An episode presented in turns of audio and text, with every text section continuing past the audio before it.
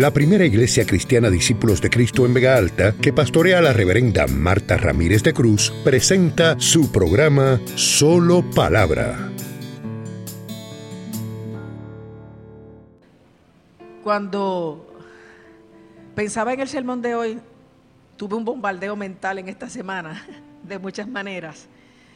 Y Dios finalmente me inquietó que predicara acerca de la cruz, de la victoria de la cruz. Yo dije, ay Señor, eso es de Semana Santa. Es un mensaje de todo el año, pero específicamente de Isaías 53 es más usado en Semana Santa. Y esto viene como consecuencia de mi reflexión de qué sería lo más importante por lo cual darle gracias a Dios. Y Dios ponía en mi corazón, aunque no hubiera nada más, el hecho de que son salvos representa una victoria presente y sobre todo futura y eterna para cada uno de ellos. Ponte que no puedas dar gracias por un una casa, porque la que vives es alquila, por un carro, porque el que tienes es viejísimo, por una pareja, porque te salió mala o porque no la tienes, por unos hijos, porque se te descarriaron, por un trabajo, porque lo perdiste, o por un montón de otras cosas por las cuales nos quejamos y lamentamos. Pero el Señor me decía, créales la conciencia de que teniendo mi salvación, lo tienen todo. Como dijo Pablo a los Corintios, más gracias sean dadas a Dios que nos da la victoria por medio de nuestro Señor Jesucristo. Yo no sé si usted ha entendido lo que significa que Cristo haya ido a la cruz por usted. Cuando hablamos de Navidad es tan simpático el bebé en el pesebre, ¿verdad que sí? Pero no es tan simpático el Cristo desfigurado en la cruz del Calvario. Y cuando Isaías 53 lo describe, lo describe precisamente así, tomando primero nota de Isaías 52, que menciona que como fue desfigurado de los hombres su parecer y su hermosura más que cualquier otro hijo de hombre. La descripción que entonces hace Isaías 53 empieza preguntando, ¿quién ha creído a nuestro anuncio? ¿Y sobre quién se ha manifestado el brazo de Jehová? O sea, ¿con quién yo estoy hablando en esta mañana? Con gente que cree con gente que ha sido objeto del brazo de Jehová para rescate, para protección, para restauración y para esperanza eterna. ¿Con quién yo estoy hablando hoy? ¿Quién ha creído a nuestro anuncio? Se preguntaba Dios a través del profeta. Y, les pregunto yo a ustedes, Dios le pregunto a ustedes a través de mí, ¿has creído a este anuncio de salvación? ¿Se ha manifestado sobre ti el brazo de Jehová? Aunque nadie te haya dado la mano, te dio la mano Dios, te levantó Dios, te salvó Dios, te rescató Dios. El otro día yo iba guiando y de momento oí una noticia y yo dije, Dios mío, en realidad Cristo viene pronto y el Espíritu rápido me dijo, en cualquier momento. Ay, yo me puse como temblusca, porque aunque yo estoy esperando al Señor y lo anhelo, me cogió de sorpresa en cualquier momento. Y es así, hermano. En cualquier momento que tema el, el que ha despreciado el regalo de la salvación, pero eso tiene que ser el momento de más euforia, de más gozo, de más celebración para nosotros los que hemos sido salvos. Porque aunque no tuvieras nada, si tienes a Cristo, no importa lo que padezca, los 20, 50, 90 años que vivas aquí, eternamente, aleluya, estarás en victoria, estarás bendecido, estarás en el amor, en la paz, en la luz, aleluya, en la presencia del Altísimo que emana Él mismo toda la gloria, toda la sabiduría, todo el amor, toda la paz que tú te puedas imaginar. Si has creído en este anuncio, si sobre ti se ha manifestado el brazo de Jehová, entiende lo que él sigue diciendo. Por ti, él fue despreciado y desechado. Tanto que nos duele el rechazo, ¿verdad? Tanto que nos duele el abandono. Muchos de nosotros estamos marcados por el rechazo y el abandono. Y esas son las dos palabras que está usando Dios acerca de su Hijo. Despreciado, que es rechazado, y desechado, que es abandonado. O sea, Jesús experimentó cada una de las cosas que nosotros experimentábamos. despreciado y desechado, varón de dolores, experimentado en quebranto. O sea, fueron más sus dolores que sus señales, que sus maravillas, que todo lo esplendoroso y sorprendente que él hizo, salvando, sanando, libertando, devolviendo la vista a los ciegos, resucitando muertos, multiplicando los panes y los peces, caminando sobre el mar. Nada de eso fue mayor que sus dolores, varón de dolores, aunque se pudo haber dicho varón de fe, varón de amor, varón de maravilla, varón de señales, varón de misericordia, lo máximo que tuvo Jesús fueron los dolores. Y su expertise no fue en su sabiduría ni en su poder, sino en el quebranto. Nadie jamás podrá concebir el quebranto que experimentó Jesús por causa de todos nosotros. Dice la palabra que, y que como que escondimos de él el rostro fue menospreciado y no lo estimamos. O sea que nosotros lo ignoramos. El ser humano ignora a Jesús.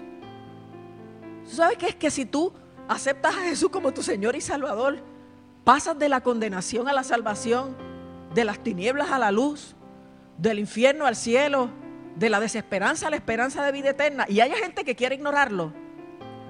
Todavía no. ¿Cuándo? Si uno viene a Cristo cuando más necesitado está.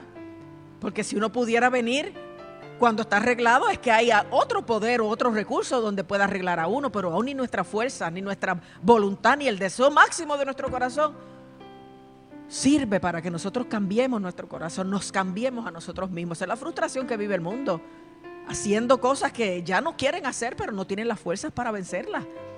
Y saben que se están autodestruyendo, pero no pueden salir de ahí, están atados por el diablo. Pero Jesús, aleluya, dice ahí que lo hizo por nosotros, sin embargo, hay quien quiere ignorarlo. Hay quien quiere no pensar en eso. Hay quien quiere despreciar esa posibilidad de que se te quite la carga de pecado de sobre tu vida, de que se te lave de todo el lodo y de toda la inmundicia que el mundo te haya contaminado y de que se te ponga en alto.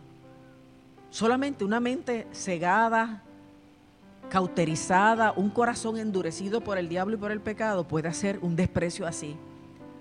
Pero generalizando, escondimos de él el rostro y no lo estimamos. Eso no sirve, eso no vale la pena. Mire que aleluya yo. Mire que yo meterme a la religión, es que no entienden que aleluya solamente es la expresión de adoración nuestra por un Dios que nos amó hasta la muerte. Y no entienden que esto no es una religión, sino una relación, una forma de relacionarnos con lo eterno, con lo excelso, con lo sobrenatural, con el Todopoderoso, con el soberano Dios, con el que nos creó, aleluya, y el que nos amó y nos envió a su Hijo para salvar nuestros pecados. Hay gente que no entiende eso. Un, país como el nuestro que está tan evangelizado y hay gente en las iglesias que no entiende lo que significa que Cristo haya ido a la cruz por ellos.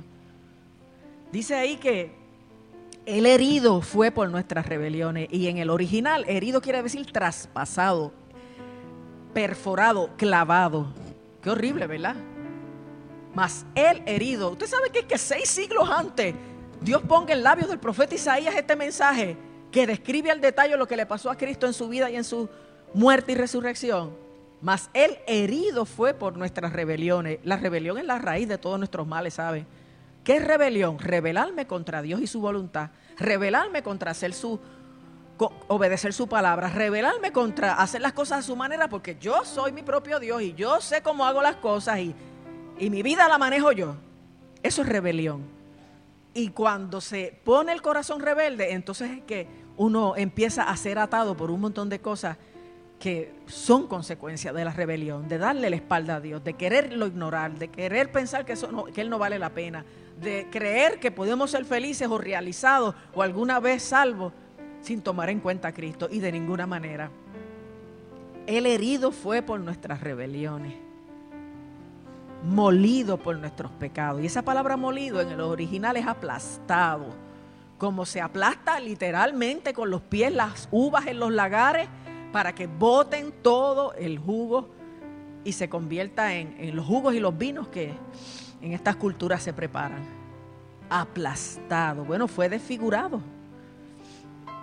Aplastado. Mas él herido fue por nuestras rebeliones, molido por nuestros pecados. El castigo de nuestra paz, el castigo habla de una corrección, de algo que se merece. El castigo de nuestra paz y paz en el original incluye no solo paz, sino bienestar, prosperidad, plenitud. La forma de corregir al ser humano para que finalmente tenga paz, prosperidad, plenitud, ese castigo fue sobre Cristo. El castigo de nuestra paz fue sobre Él y por sus llagas fuimos nosotros curados. ¿Sabes que tú decir que tu pecado no tiene perdón de Dios es decir que tu pecado es más grande o el diablo es más grande que el poder de la sangre de Cristo para limpiarlo o perdonarte? Ningún pecado es más grande que la sangre de Cristo. Ningún demonio, ninguna atadura es más poderosa que el poder de la sangre de Cristo, que dice la Biblia que limpiará aún nuestras conciencias de obras muertas para que sirvamos al Dios vivo. No hay pecado que tú hayas podido cometer que la sangre de Cristo no pueda limpiar. Y decir que no puede es blasfemar contra Dios. La sangre de Cristo nos limpia de todo pecado, aleluya. Pero también dice ahí y por sus llagas fuimos nosotros curados. Hay que eliminar de nuestro entendimiento el creer que tenemos que estar enfermedad por voluntad de Dios. Dios puede usar muchas cosas para probarnos o corregirnos, pero la voluntad de Dios no es que nosotros estemos enfermos. La voluntad de Dios es que nosotros estemos sanos. Así como la voluntad de Dios fue que al pedir perdón todos tengamos ese perdón concedido, la voluntad de Dios es que a través de las llagas de Cristo nosotros tengamos acceso total a la sanidad. Pero nosotros acariciamos nuestras enfermedades y las aceptamos y nos conformamos. Y en vez de creer esta palabra, pensamos que en vez de tener diabetes, somos diabéticos. En vez de tener hipertensión, somos hipertensos. Usted no es nada de eso. Usted es un lavado con la sangre de Cristo y un hijo de Dios y un objeto del amor y del poder de Dios por las llagas de Cristo ya usted fue curado. Y cuanta enfermedad se asome a su vida, usted le pregunta a Dios, ¿qué me quieres enseñar a través de esto? Si es que tiene que ver con eso. Y si no, usted empieza una campaña en contra de esa enfermedad. A orar rechazándola, atándola, echándola fuera, renunciando a eso. Declarando que usted es sano por la sangre de Cristo, declarando la verdad, porque la mentira es que Dios te quiere enfermo. La verdad es que por las llagas de Cristo ya hemos sido curados. ¿Podríamos creer eso? Usted sabe las veces que yo he hecho ese ejercicio en mi vida. Yo puedo testificarle de como siete sanidades. Porque yo siempre he creído que si algo viene a mi vida con un y Dios lo permite, hay un propósito. Pero el propósito de Dios nunca es que yo permanezca enferma ni bajo un azote. El propósito de Dios siempre es que yo aprenda a través de esa experiencia y eso me eleve a un nuevo nivel de fe porque lo combato y porque le creo a Él. Y la verdad es que por las llagas de Cristo hemos sido curados, pero la gente se pasa por ahí todo el tiempo confesando esto que yo hice no tiene perdón de Dios. Ay, Dios mío, la verdad es que para esta época yo siempre me enfermo. No, eh, eh, eh, deja, deja que, que, que, venga la Navidad que me empieza el dolor de estómago. No, no, no, si yo sé, no, en mi familia todos se han muerto del corazón, yo estoy esperando. Porque como para esta edad, todos en mi familia, ¿usted qué usted hace declarando esas cosas? No es que usted se engañe, pero usted dice, no, yo soy una hija de Dios, una heredera de salud, y yo reprendo y rechazo esa herencia de maldición, porque eso son herencias de maldición, y dice la palabra que Cristo clavó en la cruz toda maldición que había contra nosotros. Porque no tiene que ser así, aunque toda tu familia haya sido alcohólico, tú no tienes que ser alcohólico. Aunque toda tu familia haya sido chismoso, tú no tienes que ser chismoso. Tú has conocido a Cristo y Cristo clavó en la cruz toda maldición que había contra ti. Tú puedes ser diferente. Si todos ellos se fueron para el infierno y tú has creído en Cristo como tu Señor y Salvador, tú no tienes por qué irte para el infierno. Tú te vas para el cielo porque tú has roto esa cadena de maldición que había en tu familia. Y el enemigo trata de que la cadena se restaure, pero tenemos que renunciar a eso y darle buen ejemplo a nuestros hijos para que ellos no, retomen las maldiciones de nuestros antepasados, porque a veces pasa eso, que hijos o nietos que no vienen a Cristo retoman las cadenas de los antepasados que nosotros en Cristo soltamos. Y hay que advertirles, porque el enemigo está como león rugiente buscando a quien devorar. Porque el trabajo de él es engañar las mentes débiles y los corazones ignorantes de la palabra de Dios. Y hacerles creer que tienen que estar enfermos y hacerles creer que no tienen perdón o vivir sencillamente en una mentira. ¿Sabes las veces que yo he sentido algo y caigo en cuenta que esa sensación no está alineada con los principios de Dios y empiezo a declarar la palabra de Dios? Y nosotros tenemos que como cristianos vivir como perdonados. Y, y entendiendo lo que costó ese perdón, cuidarlo, mantenerlo. Y si tropezamos y caemos, confesar rápidamente al Señor y volver otra vez a caminar en pie. No hay por qué quedarse en el suelo. Pero también tenemos que como cristianos aprender a vivir sanos y declarar la verdad. Pero no de la boca para afuera, desde el corazón, desde la mente, desde el espíritu. Es increíble cómo la gente le cree más a los síntomas del cuerpo, a las emociones y a las circunstancias. Y no le queremos a Dios que ha establecido su palabra para que vivamos según ella. Y por eso vivimos en derrota en vez de en victoria.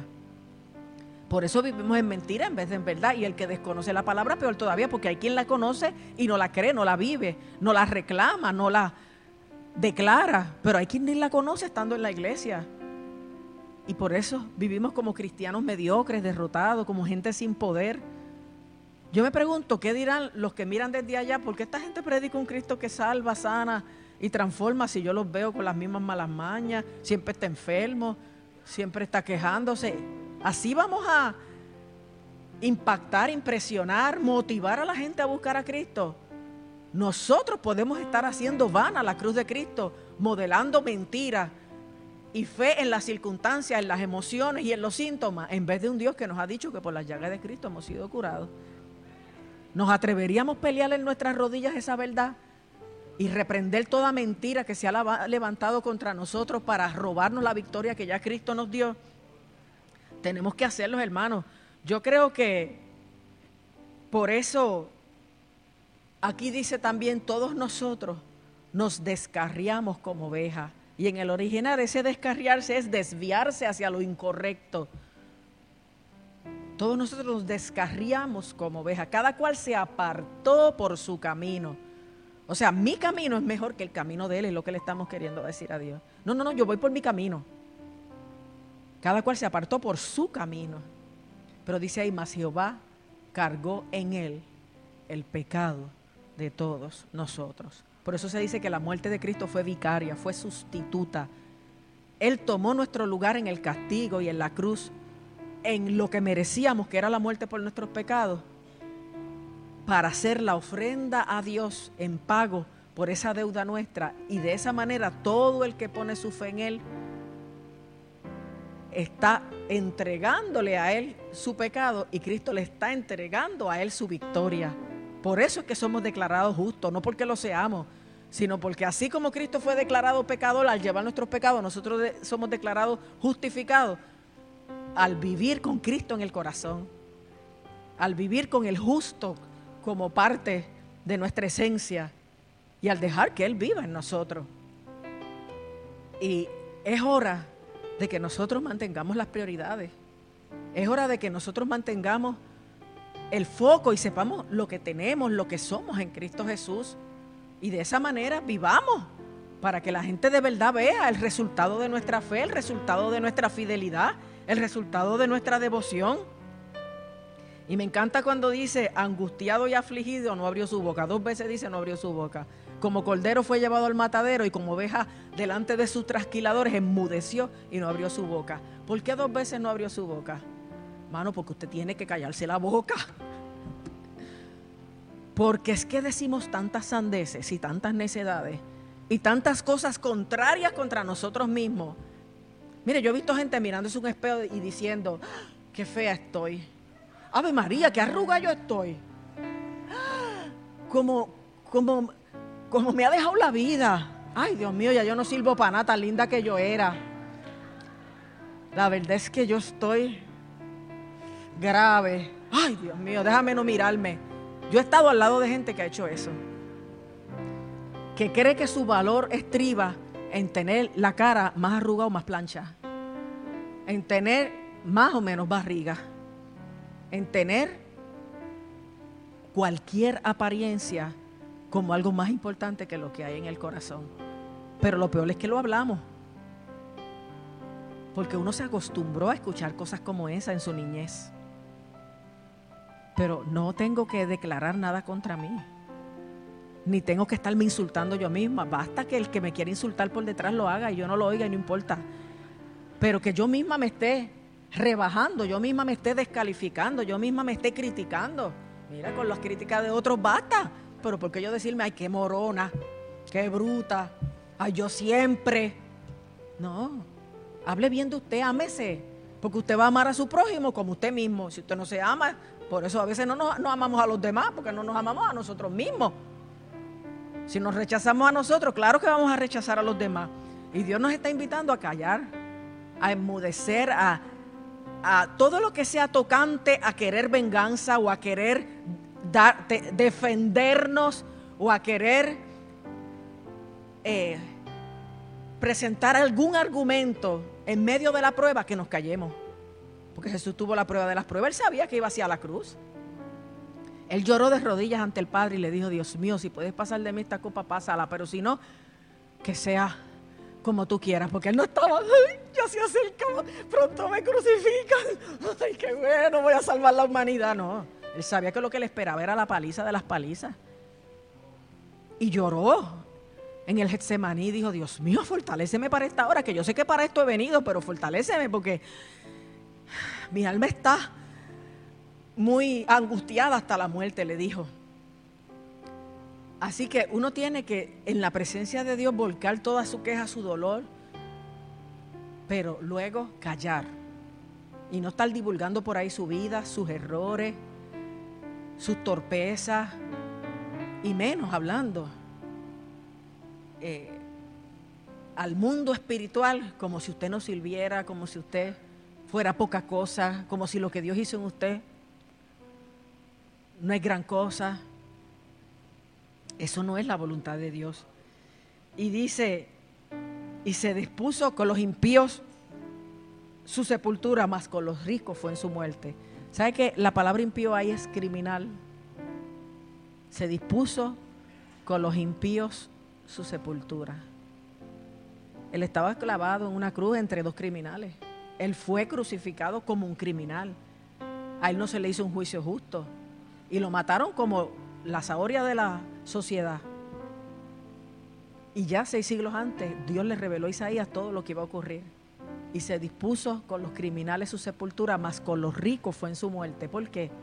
Porque fue el primero que estrenó una cueva que era propiedad de José de Arimatea para su propia sepultura. Y él la cedió para que enterraran a Cristo. Sé que Dios conoce todas las cosas al detalle, desde antes de la fundación del mundo. Y cuando quiere las revela como las reveló a los grandes profetas de la Biblia. Y lo, lo grande no es que las reveló, lo grande es que siglos después se cumplieron con exactitud. Y dice, aunque nunca hizo maldad, ni hubo engaño en su boca. Porque hay gente que no hace, pero habla. ¿Y de qué vale que con estas manitas y estos pies no hagamos nada malo, pero con nuestra boca engañemos, iramos, profiramos palabras indebidas? Aunque nunca hizo maldad, ni hubo engaño en su boca, se dice de Jesús. Con todo Jehová quiso quebrantarlo sujetándolo a padecimiento, pero cuando haya puesto su vida en expiación por el, por el pecado, verá linaje, o sea, mucha descendencia, vivirá por largos días porque es eterno y la voluntad de Jehová será en su mano prosperada.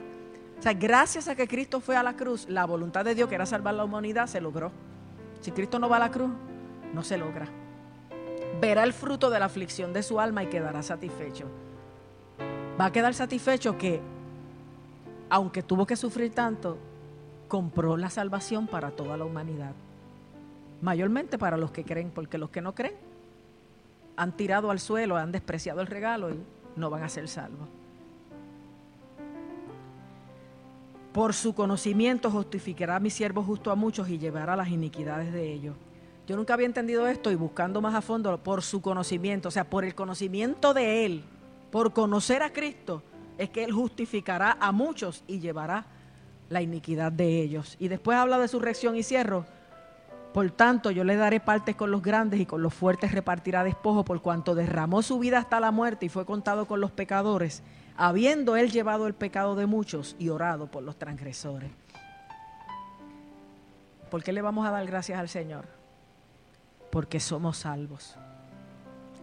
Porque Jesús no estimó el ser igual a Dios como cosa a que aferrarse, sino que se despojó a sí mismo, tomando forma de siervo, hecho semejante a los hombres, y estando en la condición de hombre, se humilló hasta la muerte, siendo obediente hasta la muerte y muerte de cruz. Pero eso no se queda ahí.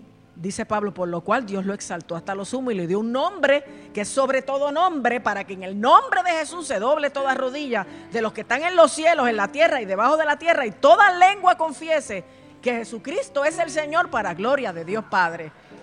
Dios lo exaltó de tal manera que todo el mundo tiene que confesar que Él es el Señor. Aparte de que eso es lo que lo cualifica y lo convierte en una persona salva. Reconocer que eres el Señor, que eres el Salvador de su vida. Para más palabra, nuestro culto comienza todos los domingos a las 9.15 de la mañana en nuestro templo ubicado en la carretera número 2, kilómetro 29.7 en Vega Alta. Para detalles e información adicional, conéctate a www.vegaaltaparacristo.com. Te esperamos. Dios te bendiga.